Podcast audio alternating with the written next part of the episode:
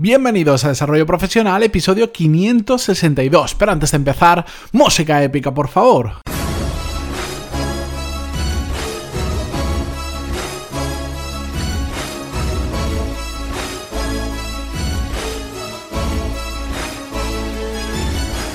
Muy buenos días a todos y bienvenidos una nueva semana más a Desarrollo Profesional, el podcast donde hablamos sobre todas las técnicas, habilidades, estrategias y trucos necesarios para mejorar cada día en nuestro trabajo.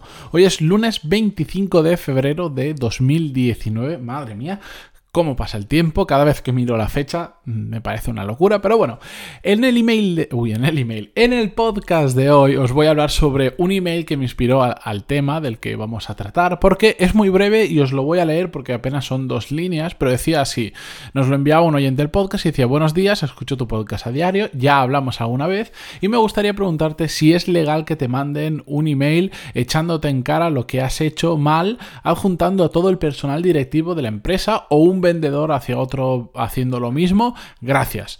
Bueno, eh, mi respuesta fue casi tan más escueta aún que este email y simplemente le dije, legal no sé si es, pero sí que es una muy, muy, mala práctica, así que huye cuanto puedas de esa empresa. Y bien, a raíz de este email, que por cierto, si me queréis enviar vuestro caso, consultas, dudas o lo que queráis, sabéis que lo podéis hacer en pantaloni.es barra contactar, que siempre os voy a contestar, y algunos, como el caso de hoy, también lo traeré como episodio porque me inspiran a hablar de temas.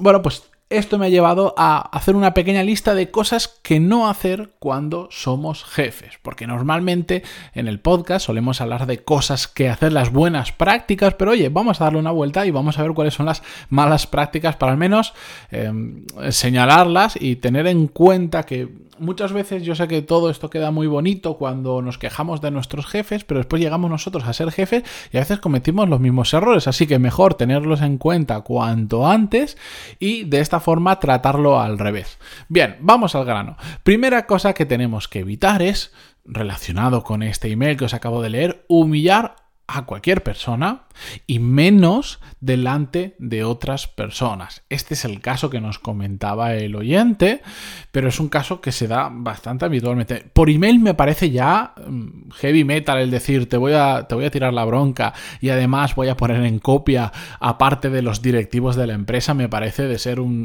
sinvergüenza, porque creo que las cosas, ese, ese tipo de cosas siempre es mejor hablarlas a la cara, pero es que encima mm, cuando lo que haces es hacerlo de esa forma pública, el efecto de la humillación que puedes estar provocando en esa persona, aunque no sea tu intención, se multiplica.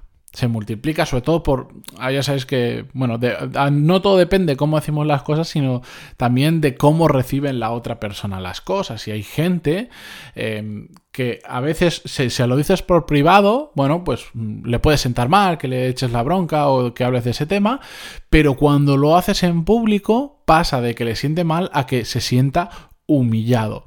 Esto depende muchísimo, muchísimo de la persona a la que tenemos delante, a la que estamos echando la bronca. Y enlaza con el siguiente punto que voy a comentar. El segundo es tratar de la misma manera a todo el mundo. Yo lo que digo es, si todos, tenemos clarísimo que todos somos diferentes, nos podemos parecer en muchas cosas, pero en otras somos muy diferentes. Entonces, ¿por qué tratamos o actuamos igual con todas las personas de nuestra empresa? Ojo, no quiero decir que hayan unos derechos y que hayan unas bases o una cultura de la empresa que es igual para todo el mundo, por supuesto. No significa que porque seamos diferentes a unos les voy a tratar con respeto y a otros no. Eso, sentemos eh, que es eh, que las bases de la buena comunicación y de, del buen liderazgo y de tratar bien a la gente, a las personas como son personas, ya lo hacemos. Yo a lo que me refiero es que, por ejemplo, llevándolo al absurdo, no tratamos igual a un niño que a un adulto. Incluso dentro de los niños no tratamos igual a un niño que a otro niño porque cada uno tiene sus peculiaridades. Entonces, en nuestro trabajo, ¿por qué demonios a veces tratamos a todo el mundo por igual? En mi caso, yo soy una persona que yo siempre que me vaya a decir alguien algo, prefiero que me lo digan a la cara y sin cortarse nada, aunque estén tremendamente cabreados, aunque estén siendo tremendamente viscerales, porque la situación me da igual. Yo siempre prefiero que me digan las cosas a la cara y odio, detesto y no me sientan nada bien que me vengan con el politiqueo, con el te lo voy a decir suave, pero realmente por detrás te la quiero claro. No, no, no a la cara. Hay otras personas que prefieren que cuando les hablan o les echan la bronca o, hay una situación más tensa, pues se le hable con, con, una sutileza más clara porque pues hay personas que simplemente no soportan la tensión de ese tipo de conversaciones y conozco muchos casos de gente que dice que me he hecho una bronca a mi jefe o mi jefa tan grande que me puse a llorar y que me cuenta la situación y para mí no es tan grave. Yo no, no sé, igual yo no me he enfrentado a ninguna situación súper grave, pero jamás me he puesto a llorar porque me hayan hecho la bronca. He podido llorar de impotencia de veces que no me salen las cosas, pero de que alguien me diga que algo está mal o que piensa que está mal, jamás. Pero porque cada uno somos un mundo. Y yo recuerdo que hace, hace ya varios años escuché, creo que entrevistaban a, Guardiola, el, que en su momento era entrenador del Fútbol Club Barcelona, em, que creo que era él que decía. Em, por ejemplo, con, con diferentes jugadores, no puedes decir cuando estás entrenando, Tú no puedes ir, de poner el caso de Messi, y delante de todo el resto de jugadores, eh, tirarle la bronca o decirle que eso estaba mal, pues porque él no lo aguantaba eso mentalmente. Entonces sabía que tenía que esperar, cuando terminaba el entrenamiento, se paraba a Messi y ya le comentaba lo que le tuviera que comentar. En cambio, habían otros jugadores que les daba exactamente igual y que preferían que se lo dijera, que no, que no tenían ningún problema.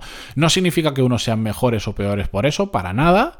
Significa que cada uno tenemos una forma diferente de tomarnos las cosas o que preferimos que nos lo digan de una forma u otra. Ya lo digo, a mí siempre a la cara, me, a la cara y directamente, sin ningún tipo de filtro ni tapujo con educación, pero es como yo me siento más cómodo porque también es como me gusta hablar a mí las cosas. Entonces me imagino que por eso me gusta que me digan a mí de, esa misma manera las cosas. Pero bueno, eh, por eso cada uno es un mundo. Simplemente hay que entender cómo es esa persona que tenemos delante. Porque si tratamos a todos por igual, lo que va a pasar es que al final estamos, entre comillas, tratando a todos mal. Porque cada uno somos un mundo. Tercer punto quejarnos porque la gente no tiene el compromiso que deberíamos creer que tienen que tener con la empresa. Hay una frase que podréis haber escuchado de mil maneras diferentes, pero que todas vienen a decir lo mismo, que es algo así como llega la hora de, que la gente se. de que termina la jornada laboral y la gente pone mala cara solo porque tengan que hacer un minuto de más. Darle la vuelta que queráis, pero eso se repite muy habitualmente. Y si dejamos de lado el planteamiento de si hacer horas de más o tiempo como un burro es lo correcto, eso no lo vamos a tratar hoy porque eso es para un tema aparte, que si queréis que lo tratemos en un episodio aparte, decídmelo, pantaloni.es barra contactar o en los comentarios de Ivo, que ahí se puede escribir, pues me decís, sí, sí, este tema trátalo, por favor. Pues lo trataremos más adelante porque es un tema interesante. Vamos a dejar ese punto de lado, no vamos a entrar en la parte moral o si es lo correcto o es lo más productivo, lo más eficiente hacer horas como un burro. Mm, yo creo que esto, cuando pasa ese pensamiento por nuestra cabeza o nos encontramos con un jefe que piensa así, el problema es que no creen, siempre creen que el problema está hacia afuera, está en otras personas y nunca miran hacia adentro. Y yo me planteo, ¿es posible que la gente no esté lo suficientemente motivada para cuando hay un imprevisto que se queden un poco más? Les gusta el trabajo que están haciendo, porque si tú detestas, odias lo que estás haciendo por miles de motivos que pueden haber, ¿realmente tú crees que esa persona tiene ganas de quedarse a trabajar un minuto más de la cuenta? Por supuesto que no. O más cosas. ¿Pueden esas personas compaginar su vida profesional con su vida personal? A veces la gente no es que no quiera hacer más tiempo cuando es necesario, simplemente no puede hacerlo. Por imaginaros, casos de empresas que conozco. Mm, tardáis una hora en coche o en el autobús de la empresa en ir a trabajar, más otra hora en volver. ¿Tú crees que esa persona que necesita dos horas al día de desplazamiento se va a quedar un minuto más? Es complicado porque aparte de las ocho horas laborales ya le está metiendo dos más diez solo para desplazarse y además tiene vida. No es lo mismo vivir em, a 5 metros de tu casa e ir andando que vivir a una hora en autobús, que encima en este tipo de casos, si no coges, si te vas un minuto más tarde ya no puedes ir en el autobús de la empresa. ¿Y qué haces? Ya tienes que buscarte a alguien que salga más tarde. E, es un lío. Entonces a veces pensamos, decir, oh, mira, es que no quieren hacer ni un minuto más. Suena la campana y se van. Y dice, pero tú estás poniendo facilidades para que en un momento dado esas personas se puedan quedar. Otra cosa que yo me plantearía es, ¿estas personas son las adecuadas para trabajar en la manera que tú quieres o que necesitas? A veces echamos mucho la culpa a la gente cuando el problema ha sido la selección. Si tú lo que es como decir, yo busco un equipo que pueda, por seguir hablando de fútbol y enlazar con lo anterior, quiero un equipo que, que vaya a jugar la Champions y la gane. Pero ficho gente de tercera regional. Es que no, es que son muy malos, es que, pero si es que los has fichado tú. No, no les tires la culpa a ellos porque eres tú los que les seleccionaste. Eres tú quien elegiste a tu equipo. Eres tú quien tiene jugadores de tercera regional intentando ganar la Champions que no la van a ganar. Entonces, no le tires tanto la bronca a ellos por decir, es que sois malos, sino mira tú hacia adentro y decir, bueno, pues igual es que me he equivocado fichando gente, igual tengo que hacer algún cambio en la empresa. Bien, y el cuarto y último punto que quería comentar por hoy es el de ignorar a la gente de tu equipo. A veces veo jefes que están demasiado ocupados para prestar atención a la gente que trabajan con ellos. Y por ejemplo, el caso de gente que dice que sus jefes eh, pasan absolutamente de ellos, incluso un caso real, te incorporas a una empresa que me, hace tiempo me escribió por email una oyente del podcast que me decía, es que me acabo de incorporar a la empresa, llevo un mes y medio y mi jefe no ha tenido ni un minuto para sentarse conmigo y explicarme cuál es mi trabajo. Estoy haciendo cosas que me van mandando mis compañeros que más o menos me comentaron en la entrevista que tenía que hacer, pero no me han dicho qué es realmente cuál es mi puesto, cuáles son mis responsabilidades, todo eso, porque mi jefe no tiene un minuto para mí. Entonces, si estáis en ese caso, deberéis plantearos eh, que algo está funcionando mal. No puede ser que no podáis dedicarle ni una mañana a una persona que se acaba de incorporar al equipo, que se mete para eh, llevar más trabajo, para sacar los objetivos, etcétera, etcétera. Si no, si no podéis gestionar a esa persona, no seáis jefes de esa persona. Si no puedes gestionar un equipo de cuatro personas, pues no tienes tiempo para dedicarles, pues igual no tienes que tener equipo. O igual estáis haciendo algo mal, igual deberías repasar si estás siendo productivo, si estás haciendo las cosas adecuadas, etcétera, etcétera.